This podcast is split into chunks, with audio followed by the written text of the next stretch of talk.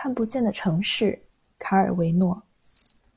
当马可·波罗描述他旅途走访过的城市时，忽必烈汗未必全都相信。但是有一点可以肯定，那就是这位鞑靼君王听我们这位威尼斯青年的讲述，要比听任何信使和考察者的报告都更专心、更具好奇心。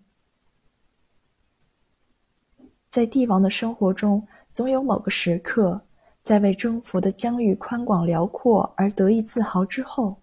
帝王又会因为意识到自己将很快放弃对这些地域的认识和了解而感到忧伤和宽慰。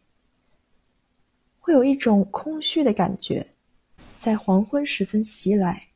带着雨后大象的气味以及火盆里渐冷的檀香木灰烬的味道。会有一阵眩晕。使眼前绘在地球平面图上的山脉与河流，在黄褐色的曲线上震颤不已；会将报告敌方残余势力节节败溃的战报卷起来，打开从未听人提过姓名的国王递来的求和书的封蜡。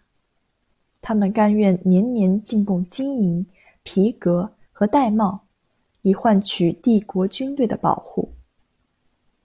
这个时刻的他，会发现我们一直看得珍奇无比的帝国，只不过是一个既无止境又无形状的废墟。